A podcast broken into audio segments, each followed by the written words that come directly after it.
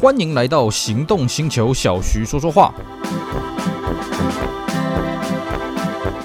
Hello，大家好，我是 Celsius，非常高兴呢，又在这边跟大家空中聊聊天。今天我们继续我们上一期的话题，我们继续来跟各位聊聊 Diamante 这一款车子。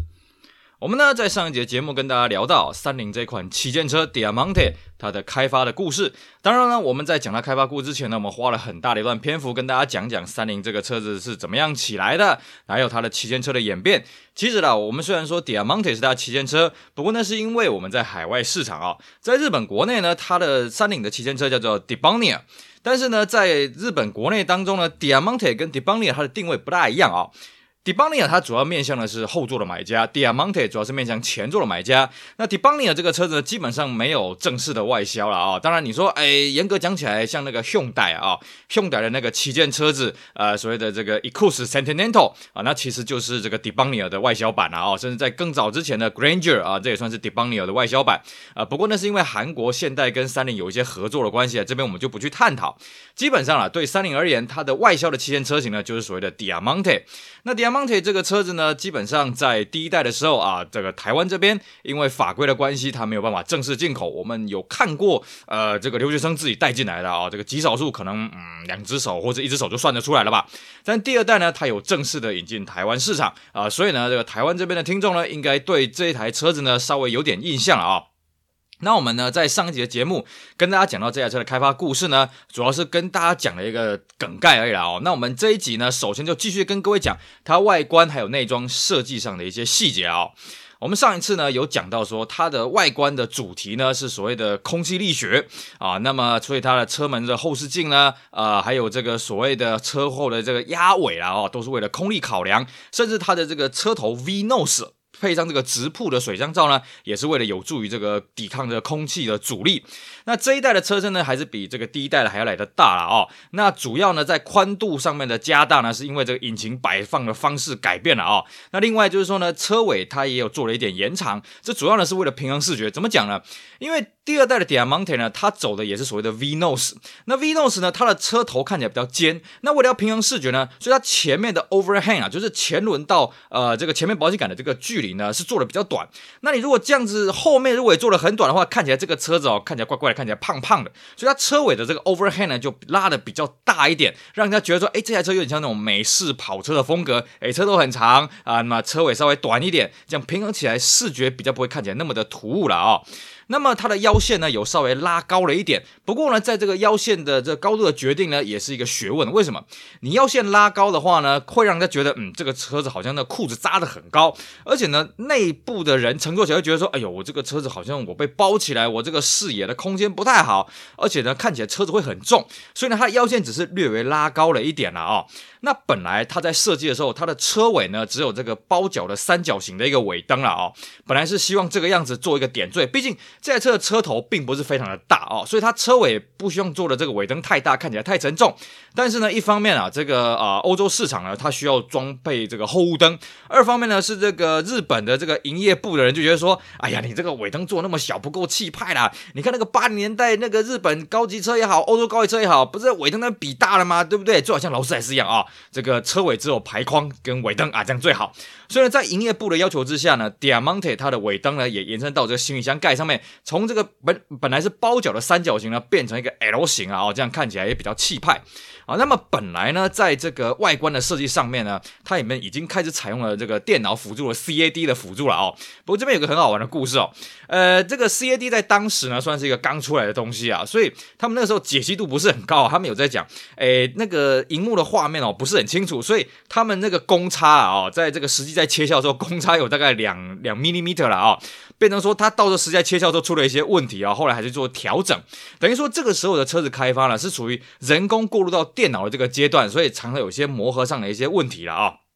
那内装的方面呢，比起外观啊、外观很早之前就提出了很多方案。毕竟外观呢，它是沿袭的这个上一代的这个风格，再去做一些修正嘛、哦。所以外观它的起步比较简单。那内装呢，基本上是直接到最后一秒钟才拍板定案了啊、哦。因为呢，这个第一代的内装当然有被人家批评一些问题，比方说操作界面太低啦，按键太复杂啦。不过呢，整体的氛围还有评价都还算不错。那第二。代的这个内装开发呢，他希望不要有第一代的太多的身影了啊，不像外观那样子。可是呢，又要这个找出自己的风格啊，让人家喜欢呢。所以呢，一开始这个内装的提案呢，就相当的天马行空了哦。那一开始甚至还有出现所谓的 L 型的一个中控台啊哦。但是 L 型的中控台呢，它很像当时的这个 Infiniti Q45 第一代的这个中控台造型。那也因为它实在太像这 Q45，所以被人家打枪说：“哎，我们要走出自己的风格啊，我们不要像那个其他车子这个样子哦。”所以呢，后来他就做了一个折中的设计，就是把 L 型中控台呢把它取消掉，而且呢，它中控台做这个左右对称，没有说这个倾向于驾驶座了哦。这样还有一个好处啦，你视觉上会比较平衡，看起来比较清爽，那空间的感觉会比较大一点，比较没有那个压力。至于在车身颜色方面呢，第一代呢，因为这个车身线条的缘故啊，所以它采用是比较浓的色彩，比较。亮度比较高的这个色彩系啊，哦，那因为这一代的外观比较不像上一代这么的浓重啊，哦，比较没有那么厚重的感觉，这一代外观比较清爽，所以呢，它的呃颜色走的是比较锐利一点啊，比较简洁一点的风格，总共有六个颜色。那在日规它的主打色呢，嗯，就翻译起来叫做和谐银啊，哦，是一个很明亮的颜色。那另外一个主打色呢叫做技巧绿啊，哦，翻起来叫做技巧绿了啊，而且它标榜这个技巧绿呢，在室内跟室外，就灯光跟阳光打起来呢，那个层次是不。不大一样了哦，那另外一个呢，它的就是日本人喜欢白色嘛哦，各位如果要了解日本人为什么喜欢白色车子呢，可以去找我们之前有一集节目，我们在谈为什么日本人喜欢白色的高级车哦。那它这个白色呢，也做了一些调整啊，感觉比较冷冽一点，毕竟它这个外观比较锐利哦，所以它走了比较冷冽的这个白色呢，看起来比较搭配一些了哦。那内装部分呢，内装则是有两种颜色哦，灰色跟黑米两种这个黑米双搭了哦。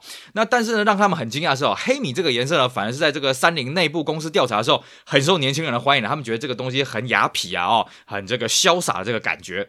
那么第二代的 Diamante 呢，是在一九九五年的一月发表啊。我们有跟各位讲过啊，这个第一代呢是在泡沫经济的时候开发了，泡沫经济的时候发表了，所以卖得非常好。那第二代呢，嘿嘿，这个时候泡沫经济已经瓦解了啊，已经瓦解了两年多了。那么它这个发表的时候呢，它就没有像第一代办的那么盛大的发表会。不过呢，它的车型的结构呢，还是跟第一代一样，有前轮驱动跟四轮驱动。而且呢，这一代开始标榜了 RISE 的这个高刚性车体了啊。那 RISE 是哪些字的简称？我觉得这个大家可以去查一查，反正就是一个口号而已啦。我也看不出来它有什么特别的安全。那在引擎的部分呢，这比较有意思啊。我们在上期节目跟各位讲，它为了要开发出一个新的省油兼具动力的引擎呢，它开发一款2.5 MVV 的这个新款的引擎了啊。那除了这款引擎之外呢，它还有两款啊，还有三款引擎。那最令人注目的就是它3.0哦，它3.0有推出所谓的 MyVac，就是三菱的正时可变气门系统。那这个马力输出到270匹啊啊。那如果没有 MyVac 的呢，3.0是230匹。另外还有一个2.5的这个双凸轮轴引擎的这个200匹的马力了啊。那上一代本来有 2000cc 的呢啊，也被废止掉，因为这个这个实在是动力不大够。那在配备上面呢，比较有意思的配备是它有声控的 GPS，不要怀疑是声控了啊，只是不知道这个操作起来到底灵不灵光了啊。那还有所谓的雷达车距定速啊，但是这个我不确定是不是一开始就有了啊。那还有所谓的高反差仪表啦，还有我们上次跟各位讲到了它的变速箱是五速手自排，不过这个五速手自排是没有外销了，只有在日本国内有啊。这样这些配备这样加起来，以一台泡沫经济瓦解之后才推出的车子，我觉得它算是很有诚意的了啊。那除了四门以外呢，它的五门的车型在一九九七年十月才改款。那它五门的车型基本上只有三点零的单凸引擎啊，变速箱呢也是进化到了武术手自排了啊。那它的整个阵容呢，基本上就是我们讲的这个二点五前驱，还有这个三点零四驱。那其中呢，这个顶级的三点零还有配到这个电子动力方向盘了啊。那四轮驱动呢，因为它动力的关系，所以它就没有配到我们刚刚讲的这个三点零的 MyVac 这个引擎。那么在一九九六年的一月呢，它做了一次配备的调整啊，把双安跟预警安全带列为标配，而且把 ABS 的这个配备呢放到大部分车型了啊。那一九九六年的六月呢，追加了一款二点五的 Aspada，为什么呢？诶，因为呢这个车子卖的不是很好，所以它追加了一款阳春的版本，算是一个经济实惠的车型啊。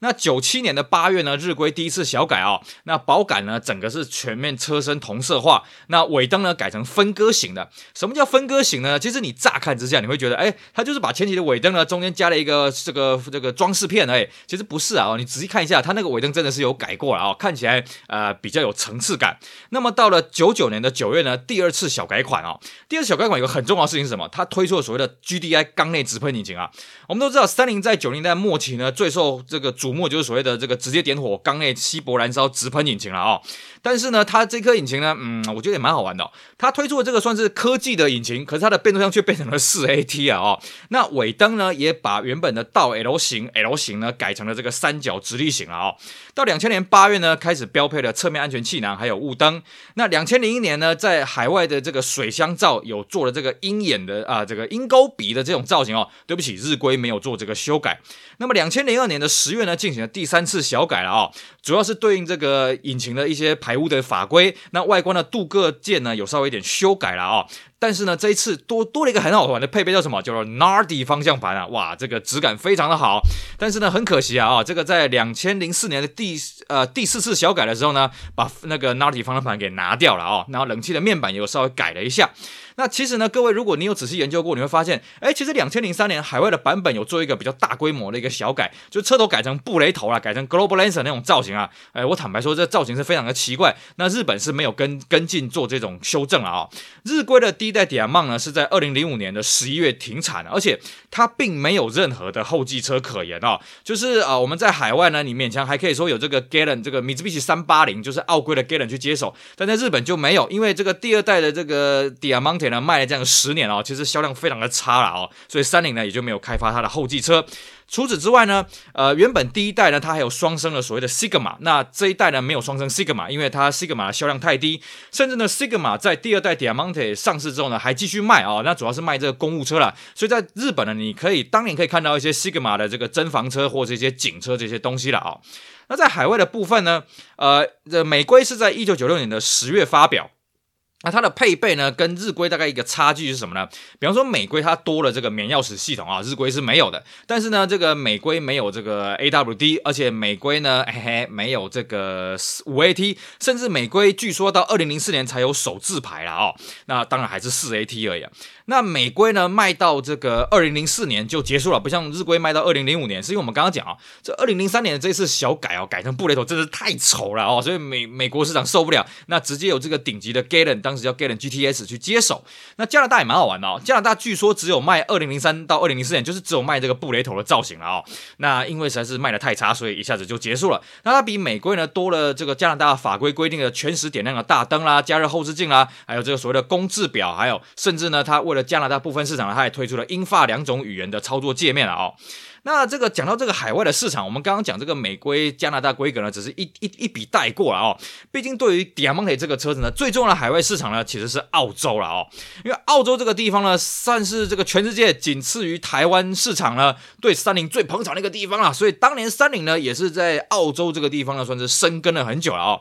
澳洲呢是在一九九六年的四月跟一九九六年的九月分别推出了这个 Magna 跟 Verada 啊、这两款车子了啊、那 Magna 的定位就是比较入门的，它有二点四的四缸引擎，三点零、三点五。那 Verada 呢是只有三点五的这个单一规格，而且据说了哈、哦，这个澳洲为了推出这个车子呢，花费了五十亿的澳币啊哦，当时还被杂志调侃说，嗯，这个车子超级有诚意啊，看他花了那么多钱呢，就觉得嗯，这个车子应该值得买了啊、那澳规的结构呢，跟日规上还是有些不同了啊哦，比方说澳。规的前避震呢，它修为了这个这个售价了哦，所以它把它修改成前麦花臣。日规的前避震呢，还是那种泡沫经济的那种多连杆。那再来就是澳规呢，它没有采用这个足柱式的手刹车，它是用传统的手刹车。甚至呢，在九七年的三月，澳规还推出了五门的版本哦，而且这个逆销回去日本啊。所以我们刚刚讲到日本发表的五门版其实是澳洲制造的啦哦。而且澳制的这个 Diamante 算是 Diamante 这款车的外销主力。比方说北美市场哦，北美市场大部分都是澳洲原装出口的，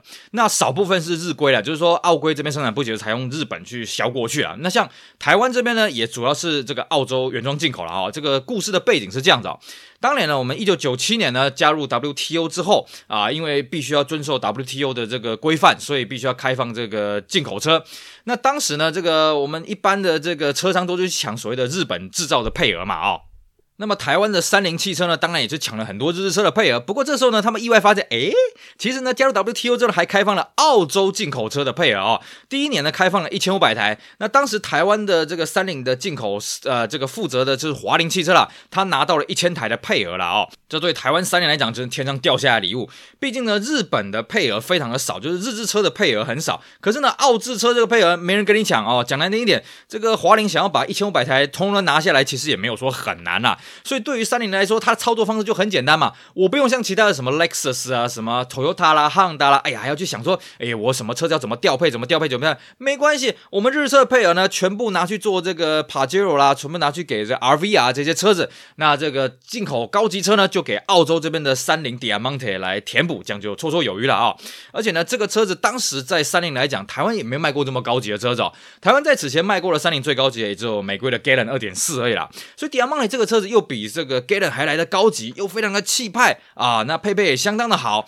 所以呢，这个华凌觉得，嗯，这个东西弄进来啊，一定很很有竞争力。更重要什么？那时候澳币的汇率也相对比较低一些哦，所以这批车其实竞争力是相当强的哦。呃，比方说呢，它的车长已经将近五米了啊，那么轴距也是二米七二啊，相当的长。那行李箱四百七十公升，配备也是相当的不错，什么自发光仪表啦、图像恒温啦、四速手自排。无窗框车身啊，后呃这个中控啊，电动后视镜、电动窗、双安、预警式安全带、自动大灯、速度感应雨刷、呃碎花铝圈、呃抗紫外线玻璃，夯不啷当有的没的哇，配备非常好。重点是它这个车售价非常的低啊哦，当时发表的时候只要一百四十八万台币啊，哇，这个是同车最低的。当年啊，这些日本这个高级进口车呢，有所谓的四大天王了啊，这个凌志 LS 四百、Infiniti Q 四五四点一啊，还有 Honda Legend，还有这个 Mitsubishi Diamante，就 Mitsubishi Diamante 卖最便宜啊，因为 Legend 当时要卖一百八十八万台币，那 Lexus LS 四百呢都两百多好多万了啦啊，那 Q 四五也是两百好多万了，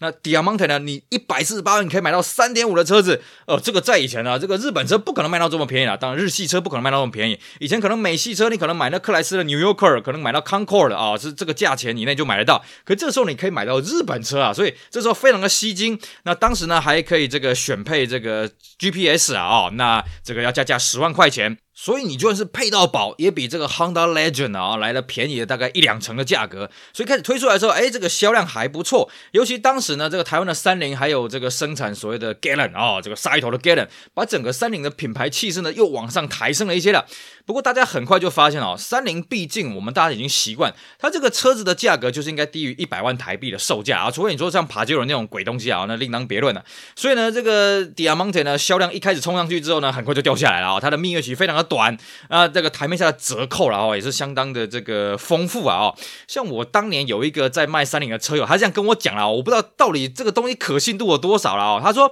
当年呢他们在介绍这个车子叫什么？叫做 BMW 七系列的车身。五系列的配备，三系列的售价，哇，这个车子非常的受欢迎。但是呢，很快卖不动了之后呢，他们就改变策略了啊，从一百四十八万降到一百二十八万。他说最后一批曾经还卖到一百万以内，不过那是跨年度的库存车了啊。哇，天哪！如果一百万台币以内可以买到澳洲进口的三菱 D R Monte，哇，这真的是超级划算了啊。那他在产品的中后期的时候呢，在两千年是有做了一个微幅的小改了啊。那他这次小改非常的幅度非常的小啊，他车尾的三菱标呢。从这个左下方移到了正中央了。那内装呢，主要是从黑米变成深灰米白了啊。那再增加了一个浅灰色。那配备上面呢，多了一个副驾驶座的电动椅啦，驾驶座电动腰靠啊，电动防泻后视镜，晶片钥匙，六爪铝圈，还有遥控行李箱。那同样的 GPS 也是要加价十万块钱。那售价呢，本来是这个一百四十八万，后来涨到一百五十九万，这一次又降到了一百三十九万了啊，甚至还有这个一百万二十七零利率。